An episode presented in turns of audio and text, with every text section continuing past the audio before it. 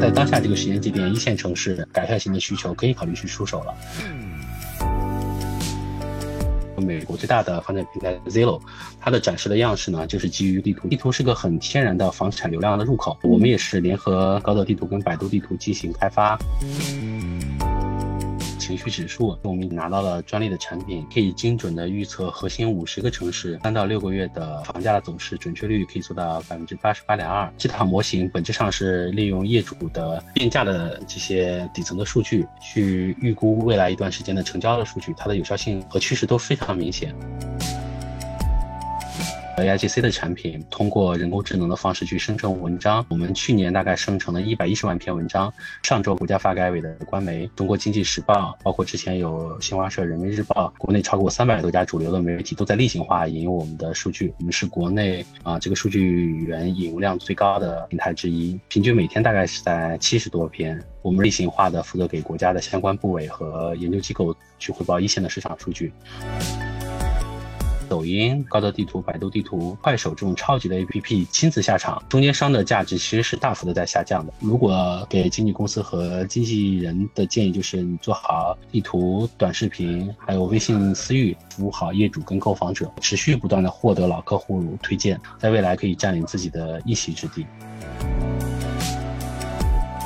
大家好，欢迎来到复兴瑞正投资笔记，我是主持人 Brenda。我们这期节目很高兴的请到了诸葛科技董事长苏伟杰苏总，今天呢聊一聊关于楼市、买房、居住服务产业发展等等大家非常关心的话题。欢迎苏总，苏总来和大家打个招呼吧。呃，大家好，我是诸葛科技的苏伟杰，很高兴在这里跟大家去分享一些我们对这个行业里面的底层的认知。好的，苏总。那第一个问题也是大家非常好奇的，就是自住建部提出优化楼市政策以来呢，郑州可以说是打响了楼市政策优化的第一枪。八月三日，郑州十五条楼市新政很快落地。您认为从全国来看啊，随着更多城市跟进落实调整，楼市政策还可以怎样落子？如何因城施策推动调整优化呢？我们看到的就是中央政治局经济会议之后，包括多部委的表态，然后包括一些一线城市在七月底的时间里面密集发声，支持这个中央政治局经济会议对于房地产大力支持房地产行业里面的刚需和改善型的需求，这个是一个很明显的对行业放松的。管制的呃放松管制的一个一一个表态，然后呢，目前大家还在等一些一线城市的具体的落地放松的政策，然后二三线里面像这个郑州、南京，还有一些其他的城市都已经陆续开始做一些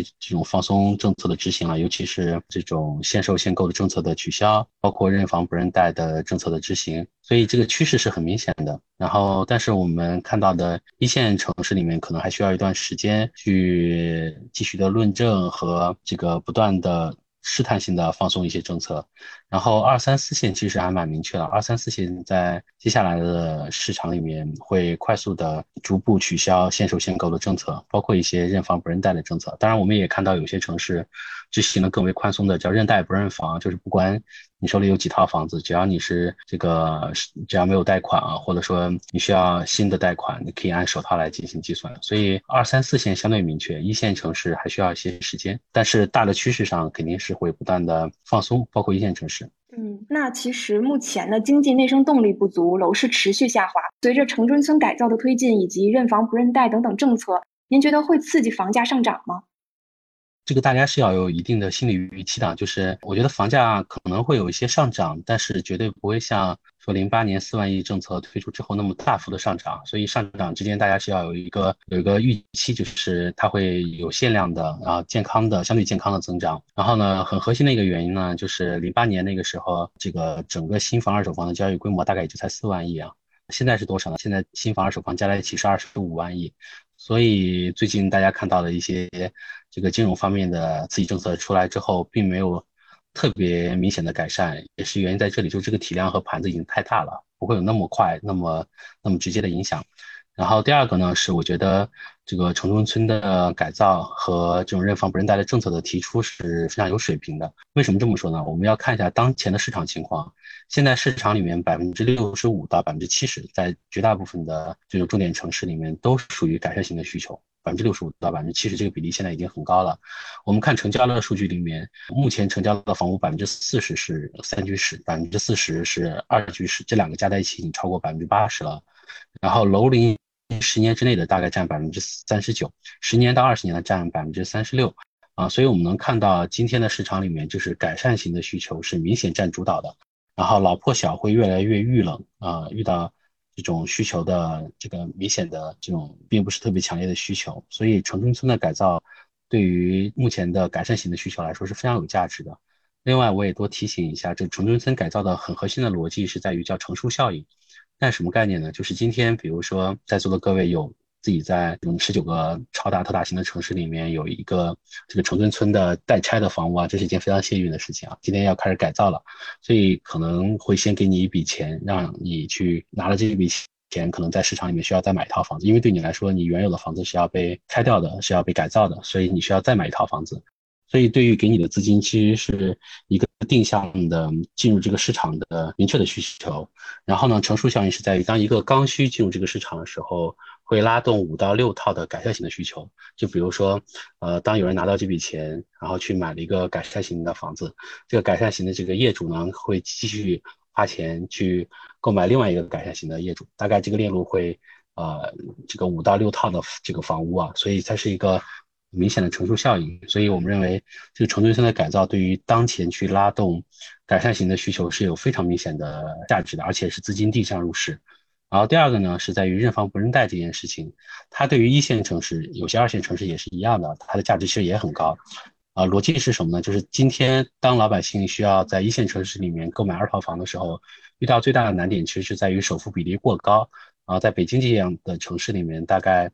首付的比例，二套房的首付比例在百分之六十到百分之八十。如果这个比例可以有效的降低到百分之二十到百分之四十的话，可以快速的让这个市场里面的。这种改善型的需求，呃，会明显的增多，然后并且它会有自己的交易能力会不断的提升，所以我们认为城中村的改造和认房不认贷，接下来对于这个市场里面的交易量的刺激会有明显的帮助，对于房价会有一些上涨的空间，但不会那么大，还是有一些上涨的空间的。对，所以这是我们对这件事情的理解。哎，我们知道诸葛找房有很多这个数据的研究，那从咱们研究中心的这个报告分析来看，可以发现哪些规律走势和突出问题呢？啊，走势我可以明确跟大家说一下，因为我们自己有一款产品叫情绪指数，啊，这个也是我们已经拿到了专利的产品，啊，它可以精准的预测核心五十个城市，啊，这个三到六个月的房价的走势，准确率可以做到百分之八十八点二。已经交付给这个相关的部门，还有一些研究机构来进行使用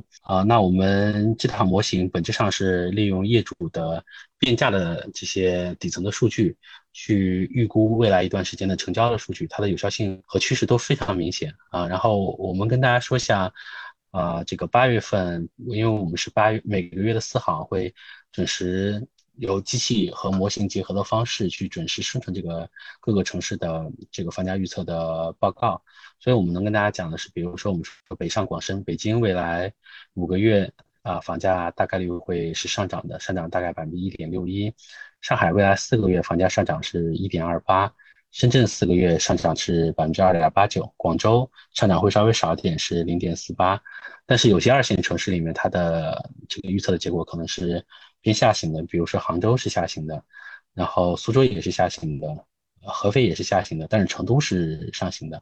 所以这个预测目前来看的话，准确率还是蛮高的。当然，我们还在不断的优化这个模型，甚至我们在不断的细化这个模型，让它到更细的一个颗粒度上。所以，这就是我们基于目前市场里面的这个底层的数据去做精准的价格预测。咱们的城市房价预测的模型专利，二零二二年通过 AIGC 人工智能生成的很多文章也被非常多的主流媒体引用。大家也很好奇，说大数据算法模型能在这个行业做什么呢？对，这个确实是一个蛮蛮实用的，因为我们作为一家创业公司啊，我们不太喜欢做一些虚的东西，不产生实际的这个不管是流量啊还是价值的事情，我们就不太愿意做啊。但是我们在讲这种底层的数据，加用大模型，加上一些算法模型，可以有效的这个对我们的商业价值可以有效的进行产出，那我们就愿意去做。比如说我们这个最近做的 AIGC 的产品，包括通过人工智能的方式去生成文章，然后我们去年大概生成了一百一十万篇文章。然后比如说我们上周吧，上周就是国家发改委的官媒，然后中国经济时报，包括之前有新华社、人民日报，国内超过三百多家主流的媒体都在例行化引用我们的数据，我们是国内啊这个数据源引用量最高的啊这个平台之一。然后呢，呃，平均每天大概是在七十多篇，所以我们认为这件事情对于我们本质上去获取流量和获取更多的这种权威的媒体影响力的话，还是有比较大的帮助的。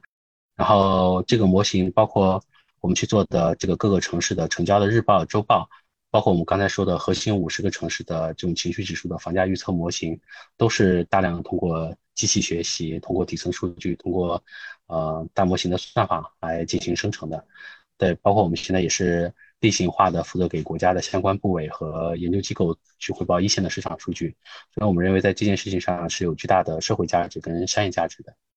嗯，那咱们今年上线了 AIGC 楼市价值评测，可以深度评测八万个楼盘，预测五十城房价，达到一个非常高的预测准确率。那大家也很好奇，究竟是怎么实现的呢？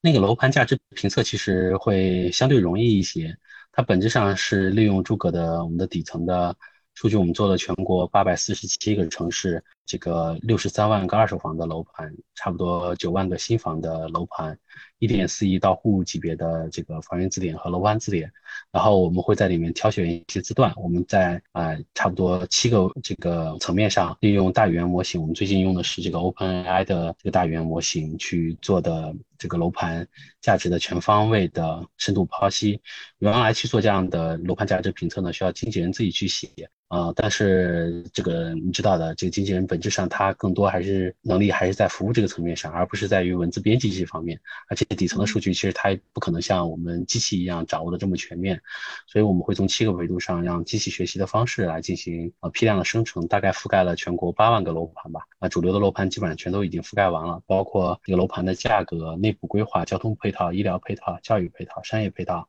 和物业服务以及和周边的楼盘的进行评分对比，通过量化的数据指标为购房者提供这种决策性的参考。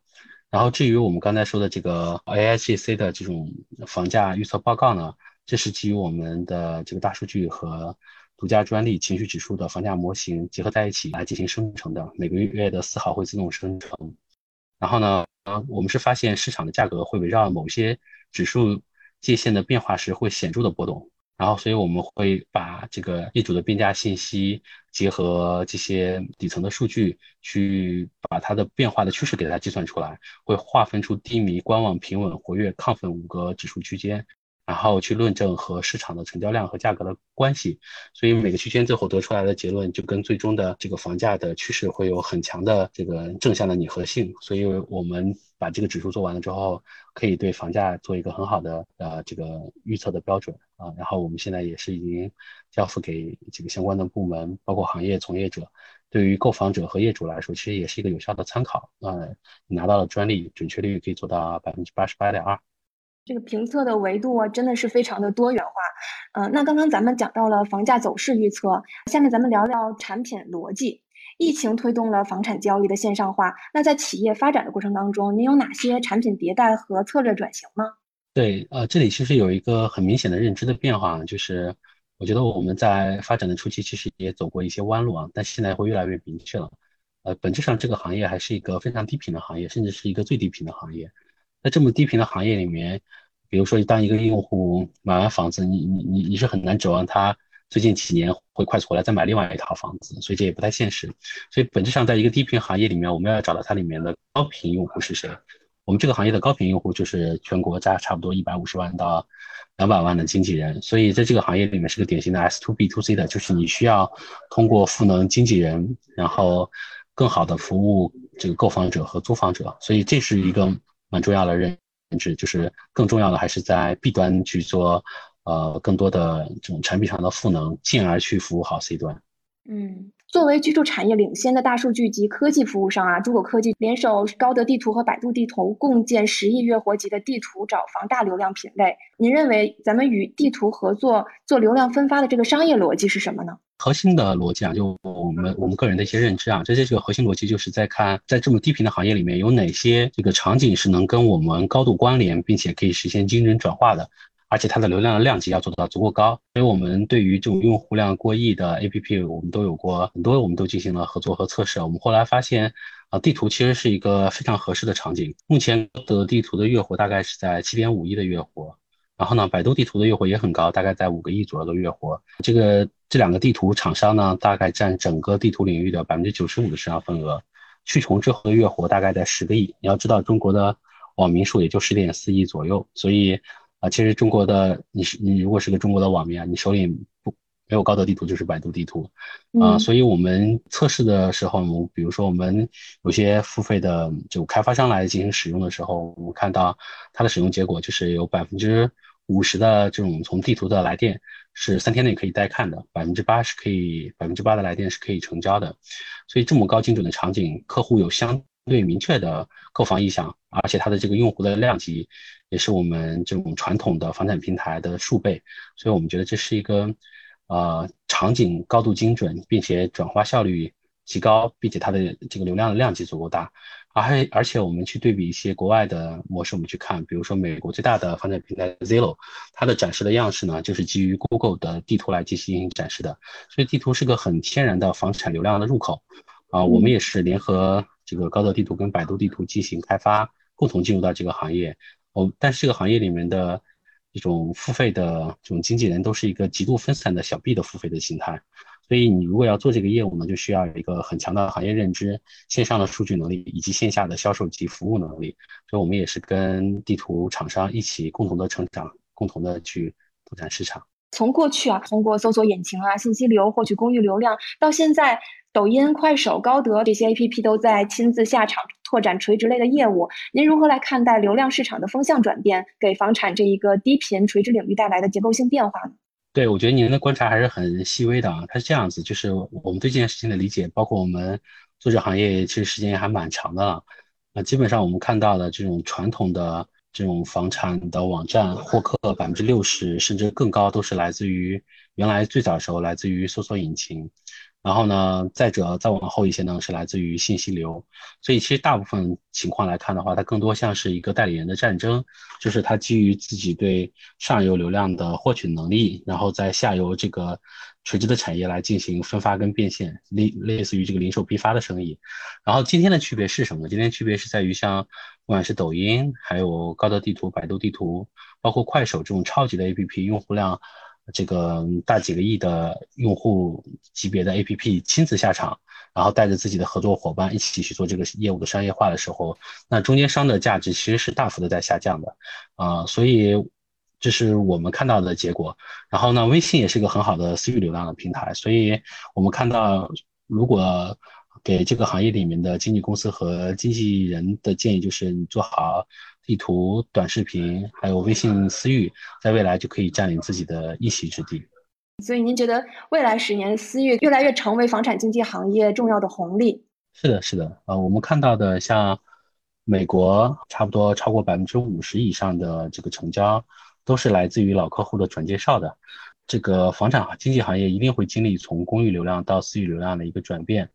所以这是一个非常非常明显的趋势。它的底层逻辑是在于这个行业现在已经加速进入到买方市场了。目前全国平均来看的话，一套房子的成交天数啊，平均来看大概是二百六十天。业主会经历大概六次的降价啊，然后六次降价会大概消耗二百二十二天，最后一次降价到最终的成交还有三十八天。而且我们去看的话，全国一年成交的存量房大致也就在六百万套左右，然后平均算到每个月也就是五十万套。而目前市场的挂牌的房源量实际上超过一千万套，也就是每个月的房屋去化率，这个库存的去化率也就是在百分之二，所以百分之九十八的房屋呢，在目前这个市场里面其实都是你知道的，都是陪跑型的选手，也就百分之二。然后这样的客观的现实情况也会让经纪人必须花更多的时间来耐心的精耕社区，帮助业主制定更好的市场推广策略和定价策略，帮助购房者去认真的跟。房源进行更多的匹配，而不是像之前在卖房市场里面快速成交，反而会导致经纪人他的作业行为会变成短期的，而且使他的这个服务的价值并没有真正的体现出来啊！而且我们去看美国的经纪人的数据也会很有意思啊，就是美国的经纪人从业超过十四年的占百分之四十，平均年龄超过五十岁啊，六十岁以上的占比百分之三十八，而中国平均的经纪人的从业时间其实是不超过八个月的，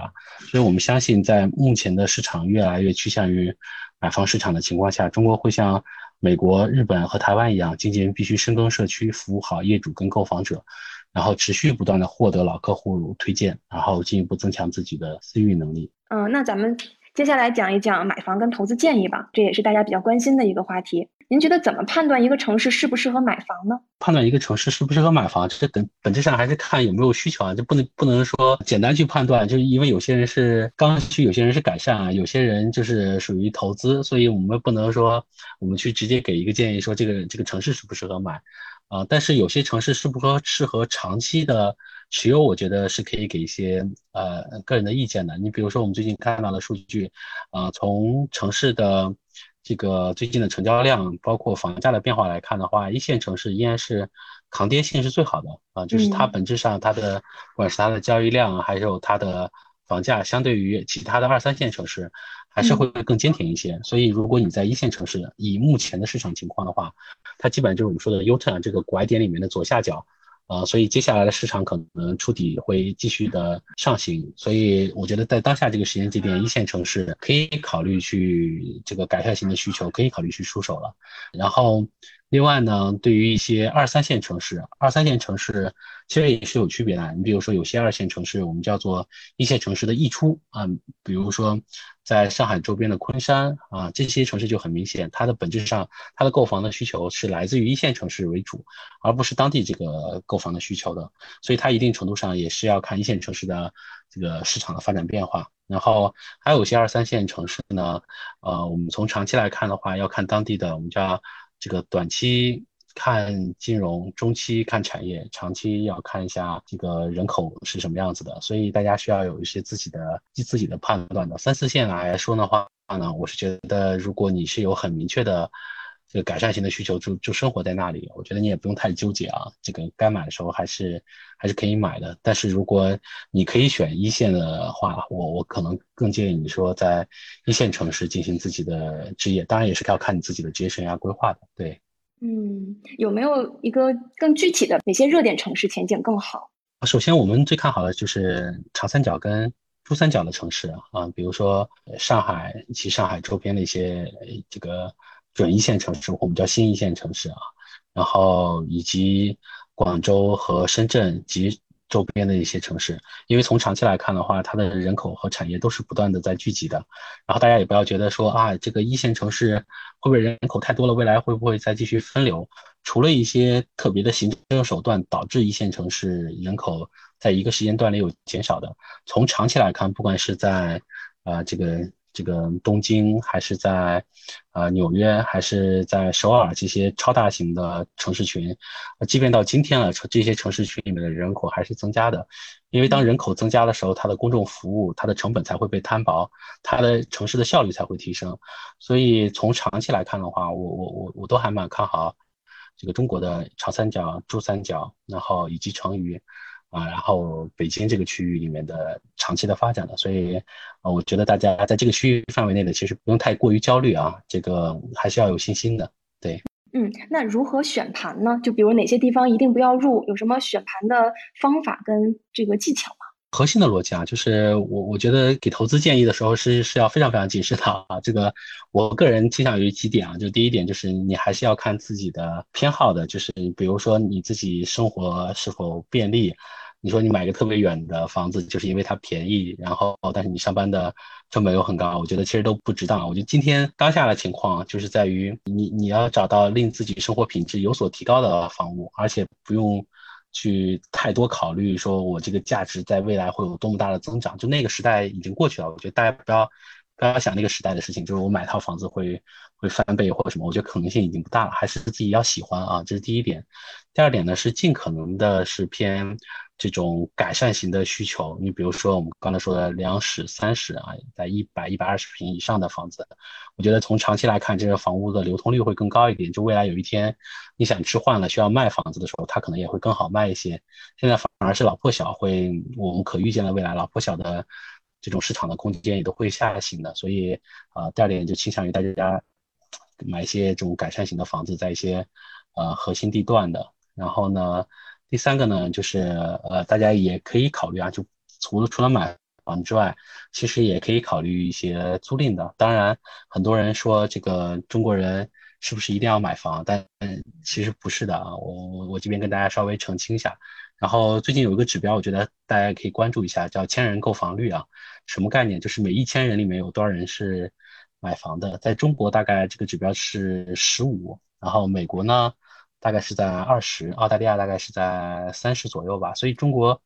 并不是这个最爱买房的一些人啊，是今天的中国房屋的流通率其实都是偏低的。呃，中国的流通率平均也就才百分之一点七到百二吧，然后美国大概是百分之四点五，澳大利亚大概百六以上吧。所以整体的今天的情况反而是房屋流通率偏低，然后大家在持有环节不需要交税，所以手里的房子会比较多。所以今天我给大家第三个第三点就是，你也不一定非要买房子啊。如果租房子对你来说是一个呃这个成本上更容易接受的方式的话，租房子也是个选项。像德国大概有百分之五十以上的人都是通过租赁来解决的，包括今天住建部，包括。啊，这个政治局经济会议里面也明确说了这个租售并举的方式，所以租赁未来也是一个非常值得呃值值得去考虑的生活方式。对，嗯，租房也可以考虑。那刚刚其实您讲到一个一个点，就是可以买房之后再去换一个改善性住房更好的需求。也有一些观点认为说，一定要婚后买房会更加明智。这个婚后买房更加明智，这个因为相当于两家的资产一起还贷嘛。对，这个也是可以考虑的，这要看你你们的感情怎么样了。但我们目前看到的，比如说还蛮有意思的一个数据，就是北京市的全款买房的比例，其实是在所有城市里面都算很高的。然后，但是北京的房价其实也相对比较高啊。呃，很重要一个原因就是北京属于叫六个钱包，就是买房的时候其实也是双方父母一起出钱。然后包括付首付啊，包括后续的每个月的还贷款啊，甚至这个有时候就全款就把房子就买了。所以当经济发生变化的时候，你会发现北京、上海这种一线城市，它的扛经济周期率反而会更强一些。主要原因就是它不是一个人说这个个人的经济情况怎么样，他很多是两个家庭的这个经济情况。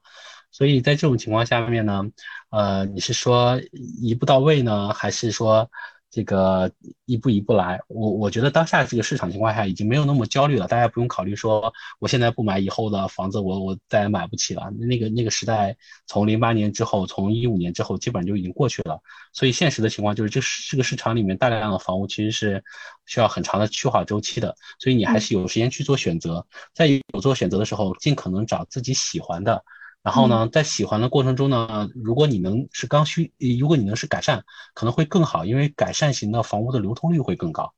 这是这是目前现实的情况，当然还是要分一些楼盘的。你也可以问问这个属地的经纪人，看看说，比如北京市或上海或哪些区域里面，啊，本身它的流通率高的盘有哪些，然后在这里面找出改善型需求的这种户型，你可以去看一看，有喜欢的你你就你就买下来，然后后续呢，你的不管是你的变现呀，你的这个在在置换啊，一步一步可以实现自己。啊的目标也没有必要说，我我今天一步就要干到什么样子，这个已经没有这个焦虑了，大家也不需要有这方面的焦虑。现在很多年轻人都很关注这个话题嘛。之前楼市的大的趋势就是让大家少换房，就是你之前如果买一个小房子，再换一个大房子，信贷啊各方面的支持都是比较困难的。今天我们说这个中国的这个换手率很低，也就是在于我们说在。大家是在这个持有环节也不用交税，你就你手里有五套房子跟十套房子，你你在持有环节里面的成本其实没有什么太大的变化，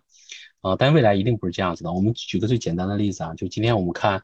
嗯，这个地方财政收入的百分之六十左右，我们的地方政府财政收入的百分之六十左右都是来自于土地出让金及相关税收的，然后这个属于。这个预算外财政，所以这里其实是地方政府拿百分之七十，然后中央政府拿个百分之三十，所以中地方政府会非常乐意去做这些跟土地财政相关的事情。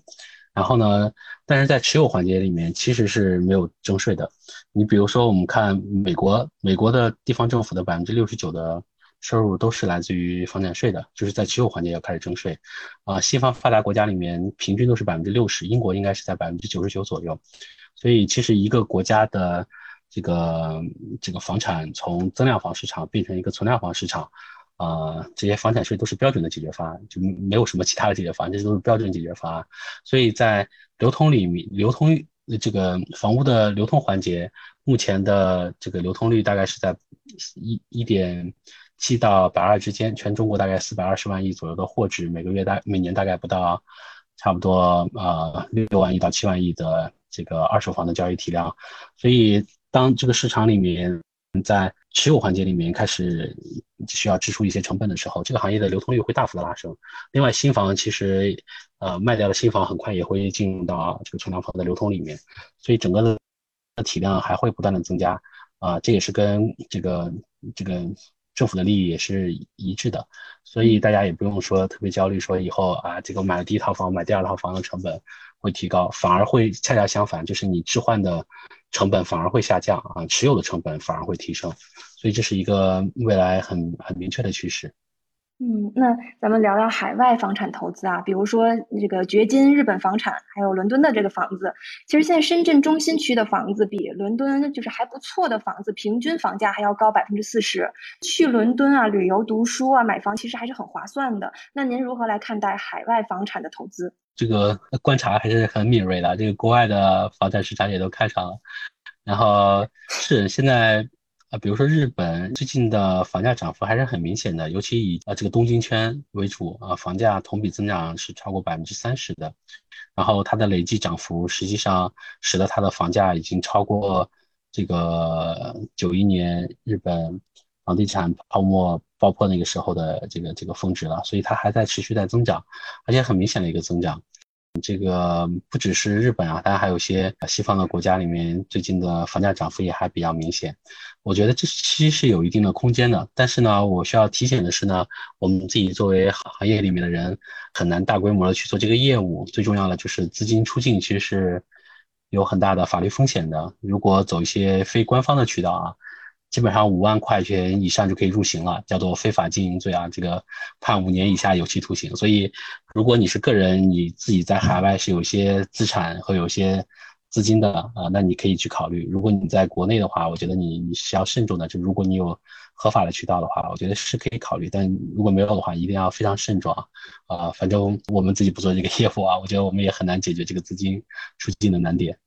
一定要注重这个海外投资房产的合法性。嗯，合法性。好，对。嗯，谢谢苏总，这期节目相信大家也非常有收获，也感谢大家的收听，我们下期节目再会。好的，谢谢大家，也请多多指教，谢谢。